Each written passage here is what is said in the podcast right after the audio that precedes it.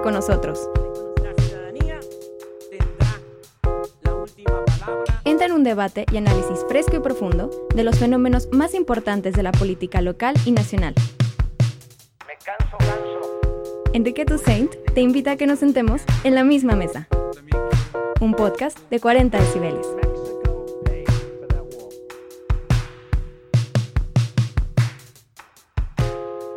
Últimos días del mes de junio y también último programa de la temporada, de esta sexta temporada de la misma mesa, donde durante 21 programas hemos analizado de todo.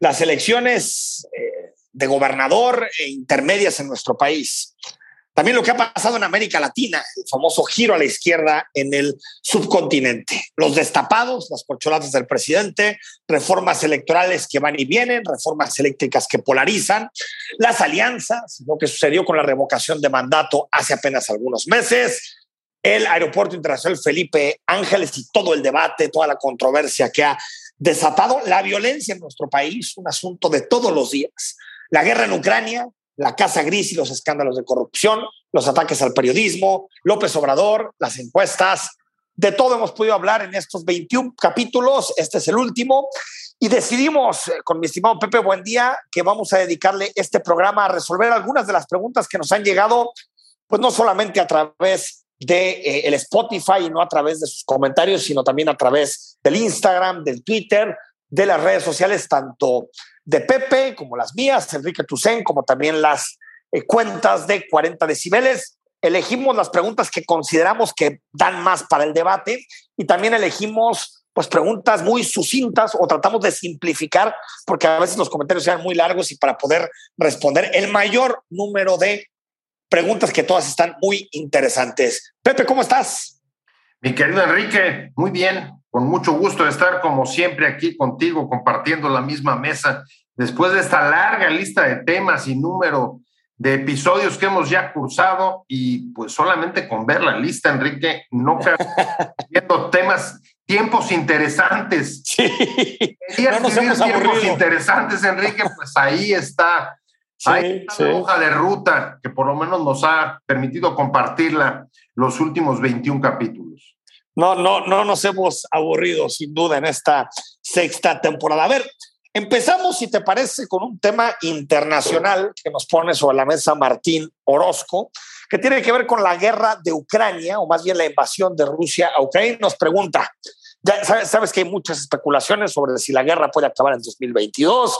Ahorita, mientras hablamos, está la cumbre de la OTAN en Madrid. Se reunieron los líderes del G7 este fin de semana. Algunos dicen que se puede extender durante 2023 y al final la guerra está generando inflación, impactos económicos, políticos, geopolíticos y geoestratégicos. Tú, Pepe, ¿cómo te imaginas que pudiera acabar, un poquito interpretando la pregunta de Martín, la, la guerra entre Rusia y Ucrania?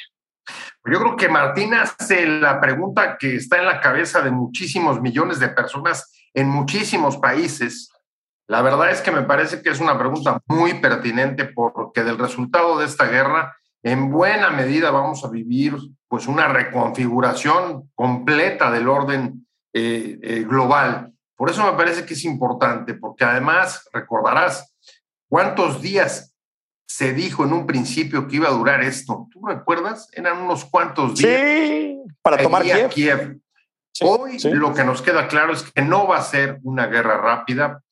El liderazgo, el presidente de Ucrania está pidiendo armamento para tratar de concluirla en diciembre, o sea, nos acompañará al menos en las perspectivas o lo que se deduce de las perspectivas de él todo este año. Pero yo creo, contestándole a Martín, que esta guerra, sin lugar a dudas, va a generar un nuevo equilibrio o un nuevo, o un nuevo desequilibrio en el planeta. Creo que nos va a regresar a una eh, a un mundo de bloques como el que ya vivimos durante la Guerra Fría, a pesar de que la globalización continúe, pero esto nos va a hacer encerrarnos en bloques económicos, pienso sobre todo en dos, en el que corresponde a Europa Occidental, Estados Unidos, Alemania, Francia, eh, y por otro lado el grupo de Eurasia, donde estaría desde Rusia, la India y China. Entonces, vamos a vivir también una época de enorme polarización. Esto va a dejar confrontación y, por supuesto, creo que va a dejar un mundo conflictivo y quizá el más convulso que hayamos visto desde el fin de la Segunda Guerra Mundial.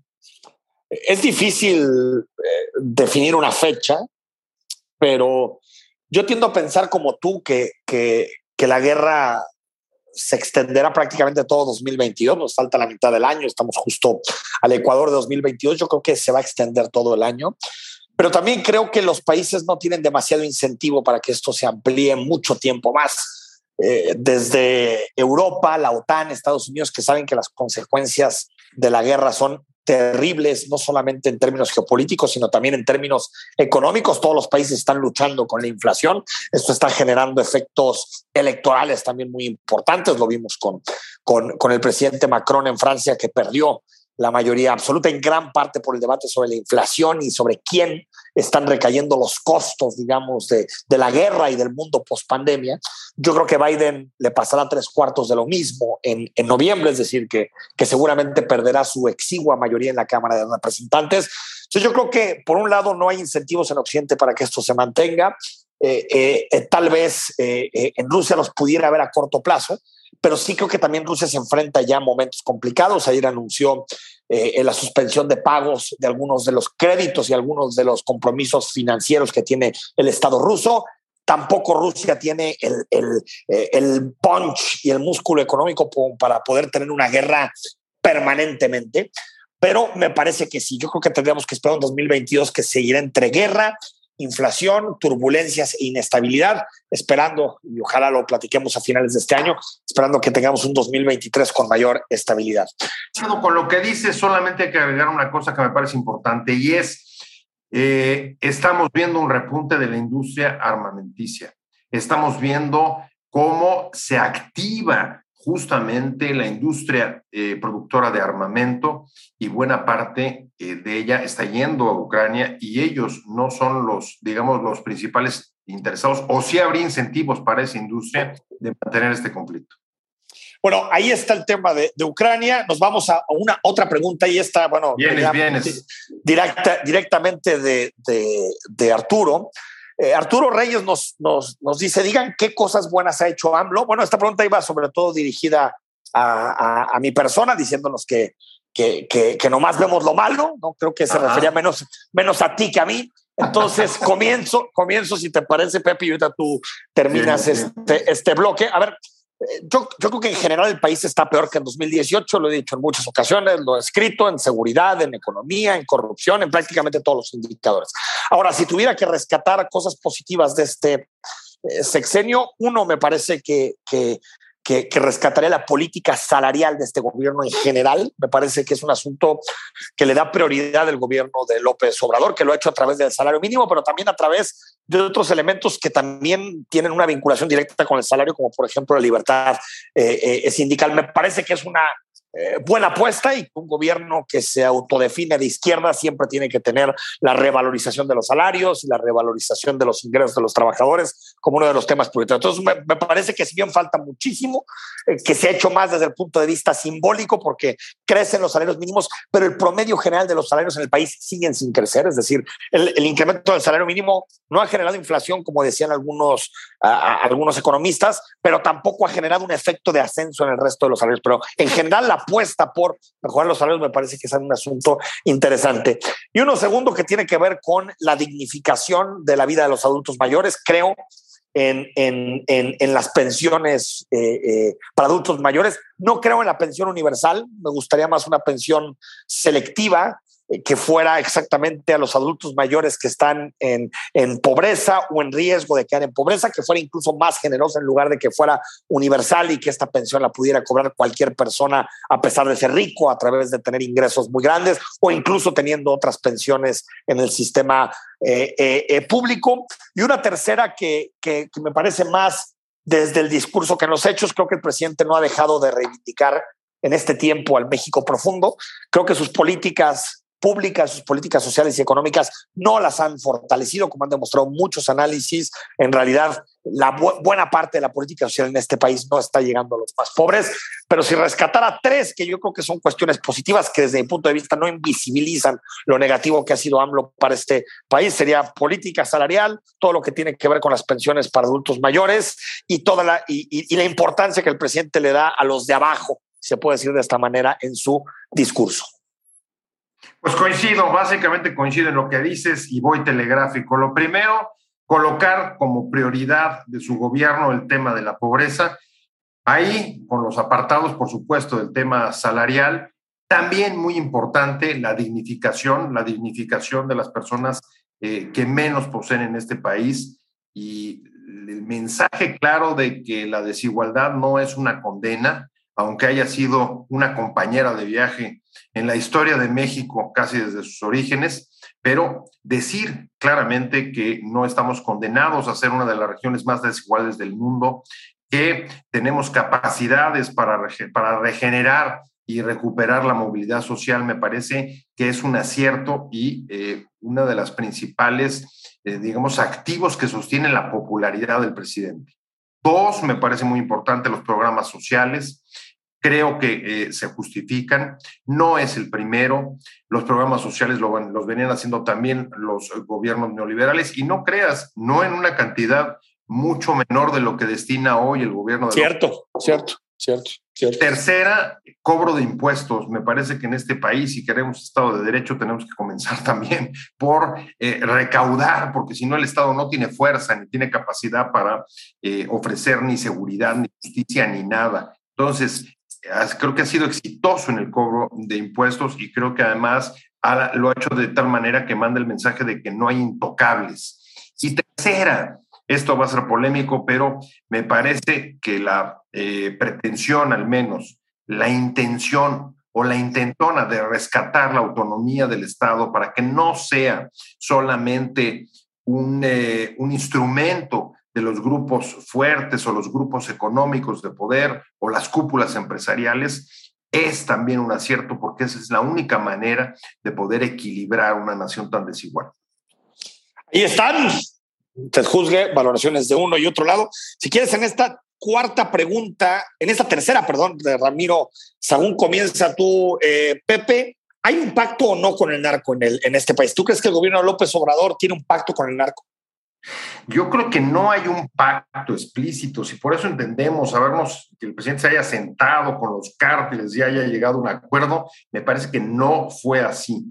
Lo que sí veo que puede parecerlo, o que puede hacer parecer lo que pregunta eh, Álvaro, es que creo que su estrategia de fondo se basó en dos premisas. Una, ofrecer una especie de tregua o no actuación unilateral contra los principales cárteles, confiando en que iba eso a reducir la violencia, porque ellos mismos se eh, harían una contención eh, al no recibir, digamos, persecución por parte del Estado. Y la segunda, confiar en que eh, uno de los cárteles fuertes se iría apoderando de cada uno de los estados según cuál era el mejor posicionado. Y eso también iba a reducir la violencia. Creo que las dos premisas le salieron mal, están dadas, porque hay más fragmentación, porque el, el, crimen ha encontrado nuevos y jugosos mercados. Ahí está el último informe de la ONU. Lo vimos hace unos días, Enrique, el crecimiento, la expansión del mercado de metanfetaminas en México que van a Estados Unidos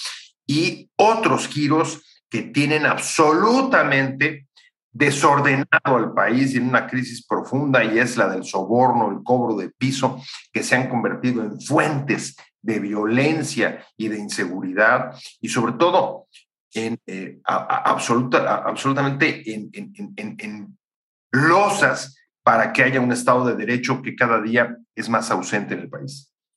Eh, coincido prácticamente en el 100% de lo que, de lo que plantea respondiéndole a, Ramiro. Eh, yo creo que la, tal vez el elemento más, digamos, problemático era esta idea de reconcebir eh, la Pax Narca en el país o, o, pensar que era posible en la realidad actual volver a la Pax Narca que tuvo el PRI en algunas, en algunas décadas, es decir, que hubieran grandes grupos hegemónicos del narco por regiones y por lo tanto que no hubiera enfrentamientos. Lo digo porque esos esquemas realmente a, mediano y largo plazo son, son eh, totalmente insostenibles porque los llegan nuevos productos, nuevos equilibrios, delitos, cuestiones que terminan trastocando ese tipo de equilibrios. Entonces me parece que es una apuesta fallida de entrada, porque a ver, está el caso ahorita que platicamos, Pepe, del caso de Chihuahua, ¿no? Y, los, y los jesuitas, pues al final estamos hablando de una zona que está controlada por un solo cártel, que es el cártel de Sinaloa, con un terrateniente, que es este cuate chueco, eh, que pues eh, manda, decide quién puede talar, decide quién puede hacer todo, él manda en la plaza, y por una cosita tan pequeña o tan chiquita como un partido de béisbol, terminan asesinando a una persona, un guía turístico, y terminan asesinando a dos sacerdotes jesuitas. Entonces, de entrada yo creo que la Pax Narca es algo inviable en este, en este país y en cualquier otro. Totalmente, totalmente sobre, de acuerdo. Y sobre el asunto de, del, del, y sobre el asunto de que, creo que es importante eh, dejarlo en, en, claro, sobre el asunto de, del, de la estrategia per se y, y del pacto, también es, a ver, nadie, nadie puede creer que, que López Obrador se siente en una mesa eh, con los de los cárteles y acuerde hasta aquí vamos a llegar, hasta aquí no vamos a llegar. Lo que sí creo es que el presidente mandó mensajes de que no los iban a tocar. Y en lugar de que eso ayudara a que el narco de alguna manera se fuera el tema de las drogas, dejara la violencia, lo que hemos visto es más violencia y el que el narco crece más.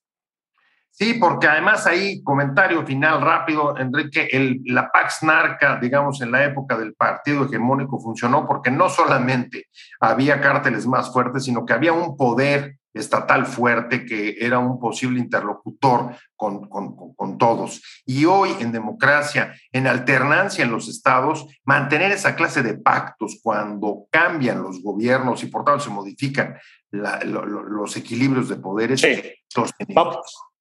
Vamos. vamos a la que sigue porque si no nos quedan cinco preguntas y ya estamos con el tiempo encima.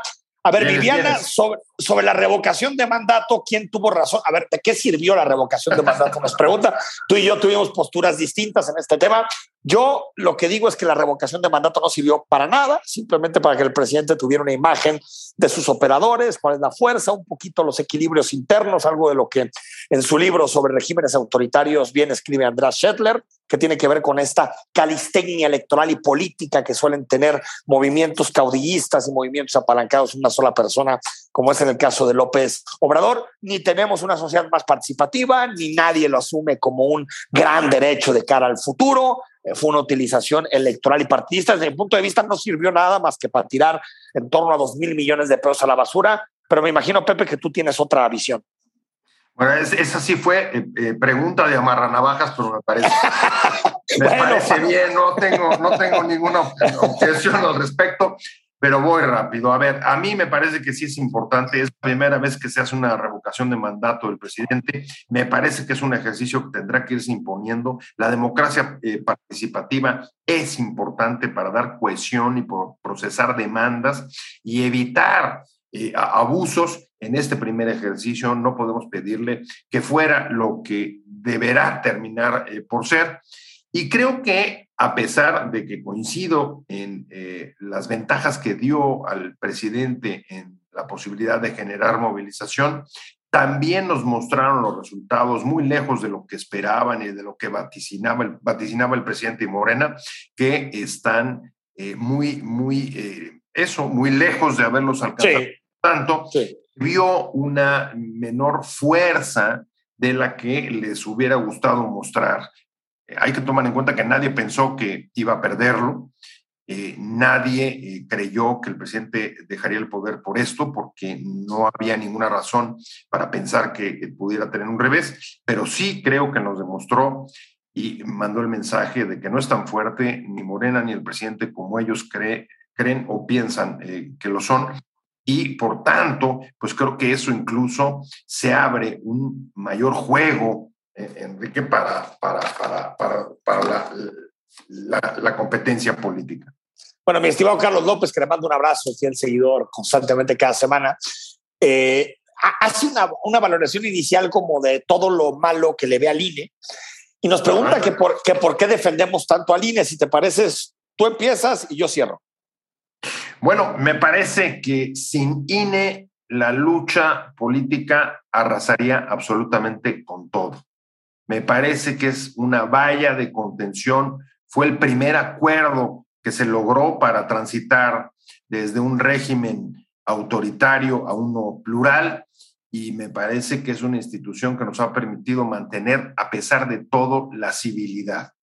También creo que es una institución que, eh, como todas, puede ser objeto de reformas Creo que hay cuestiones que se deben de valorar, como el financiamiento público de los partidos. Creo que ahí a la propia transición se le pasó la mano porque creó unas bolsas y unos incentivos perversos para las cúpulas de los partidos, casi convertirse en CEOs de empresas, algunos partidos sin mayor representación. Bueno, el Partido Verde. Dinero. El Partido Verde, ¿no?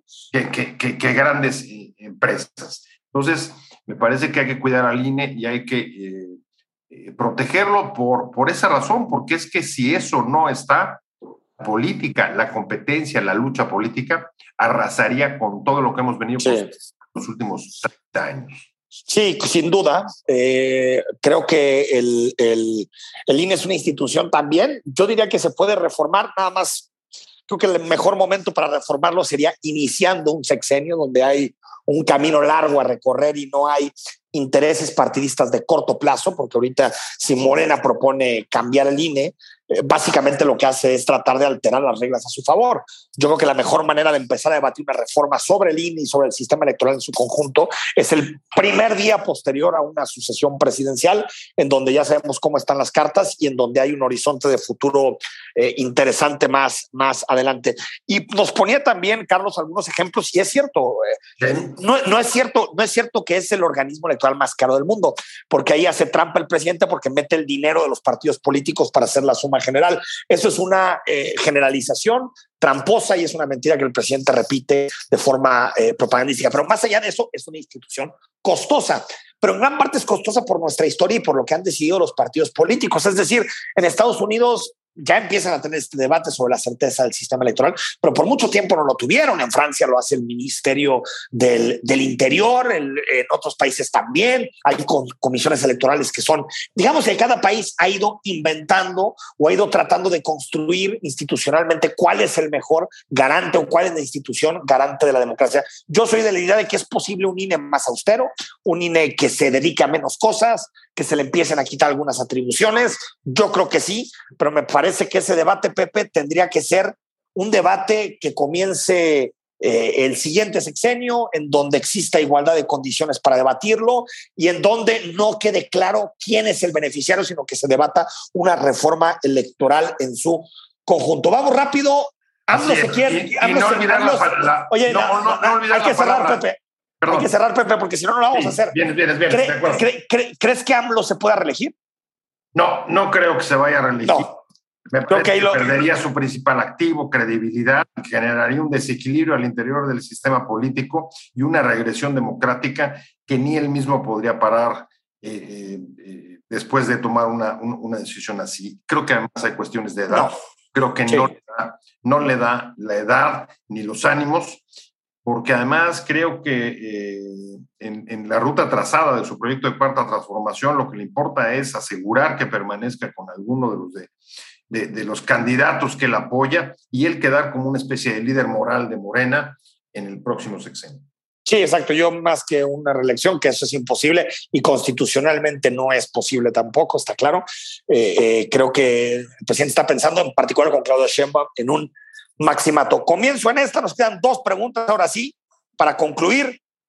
¿Creen que Morena tiene ganada la elección de 2024? Yo creo que tiene una amplia posibilidad de ganar la elección de 2024. Esta semana lo publicó el financiero, tiene una buena ventaja prácticamente en todas las encuestas. Ahora, dos años en política es una eternidad, hay altísima inflación y violencia, eh, vemos que eso ya empieza a permear y impactar en la popularidad del presidente. No sabemos qué pueda pasar en la sucesión en Morena, qué tan desgastado sea el proceso. Es decir, hay muchas variables, muchos elementos que todavía no controlamos. Yo no digo que la tiene eh, ganada la elección 2024, pero sí diría que Morena parte como favorito para, para retener la presidencia de la República del 24, ¿no?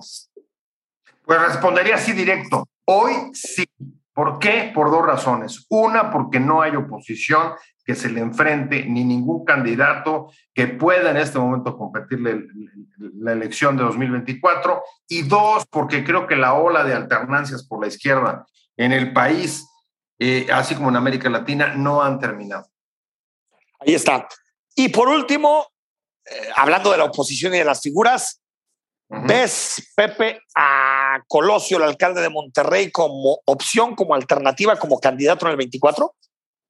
Mira, la verdad es que, a ver, Colosio, ¿qué tiene Colosio? Una, tiene un nombre posicionado. Dos, tiene una marca con historia.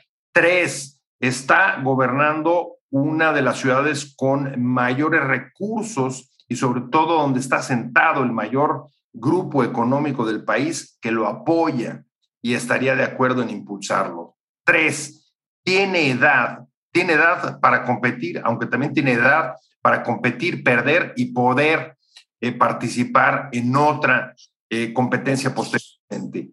Ahora, creo que la posibilidad de Colosio, y creo que él mismo es lo que exigiría, es que haya un pacto opositor, porque no solamente con Movimiento Ciudadano, tendría que ir con un frente amplio de la oposición, incluso tratando de incorporar a la sociedad o grupos de la sociedad civil. Sí, sí, compro, compro tu argumentación. Tal vez lo que le faltará a Colosio, más allá de todo lo que señalas que coincido, es tratar de ser algo más que un apellido o ser algo más que lo que fue su padre, eh, ser un alcalde de Monterrey competente, que decida bien, que trabaje bien los temas, que empecemos a ver que se rodea de gente eh, eh, eficaz, de gente con trayectoria. Es decir, pues al final Colosio lo que sabemos es su apellido, lo que ha sido su vida, pero realmente como político yo tengo una buena imagen de él, me parece un tipo moderado, sensato, a diferencia del hooligan que tiene de gobernador. Pero en el caso de Colosio me parece alguien sensato, alguien que puede construir una carrera política. Pero sí, al final va a haber vida después de 2024, ¿no, Pepe? Totalmente. Creo que después de 2024 esto no se acaba así, aunque en este clima de polarización que vive el país parece que... Parece que sí, ¿no? A punto de colapsar y otro día a punto de renacer y vivimos en una especie de apocalipsis anunciado que luego nunca se acaba de confirmar, porque no es así. Es un país que tiene una historia muy larga, Enrique, y no se construye ni se deconstruye en un, en un sexenio. Bueno, los dejamos descansar eh, después de esta temporada de 22 capítulos. Volveremos con mi estimado Pepe a partir de las próximas semanas. Lo estaremos anunciando en las redes de 40 decibeles, la fecha de, de regreso para analizar los distintos temas. Tendremos nuevas secciones, sorpresas, todo lo demás participa con nosotros, califícanos, siempre ponnos seguir en la misma mesa y, bueno, eso nos ayudará también a alcanzar a mucha más audiencia, mucho más auditorio y por lo tanto que más gente se sume al debate.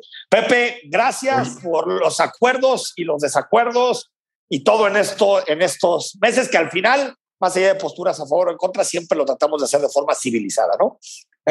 Sin duda, gracias por compartir todos estos 21 capítulos hasta ahora, esta esta, esta etapa. Mi querido Enrique, muchas gracias. Adolfo también por toda la ayuda permanente en la producción de esta, de esta, de esta serie, pero sobre todo a todos los que nos escuchan, porque esto tiene sentido si se suman a la conversación, si nos mandan sus críticas, sus puntos de vista, como hemos tratado de responder hoy en este último capítulo de la serie, pero con la promesa de encontrar alguna, alguna manera de hacerlo todavía más activo y poder sumar Totalmente. y responder de mejor y mayor manera a todos los que nos quieran, eh, a todos los que quieran entrar a discutir con nosotros estos temas, estos temas que están marcando un cambio de época, sin duda, Enrique, uno de los momentos de transformación en el país y en el mundo. Nos vamos, gracias por habernos sintonizado todos estos días. En el podcast puedes escuchar cualquiera, ahí están en tu eh, playlist. Regresamos pronto.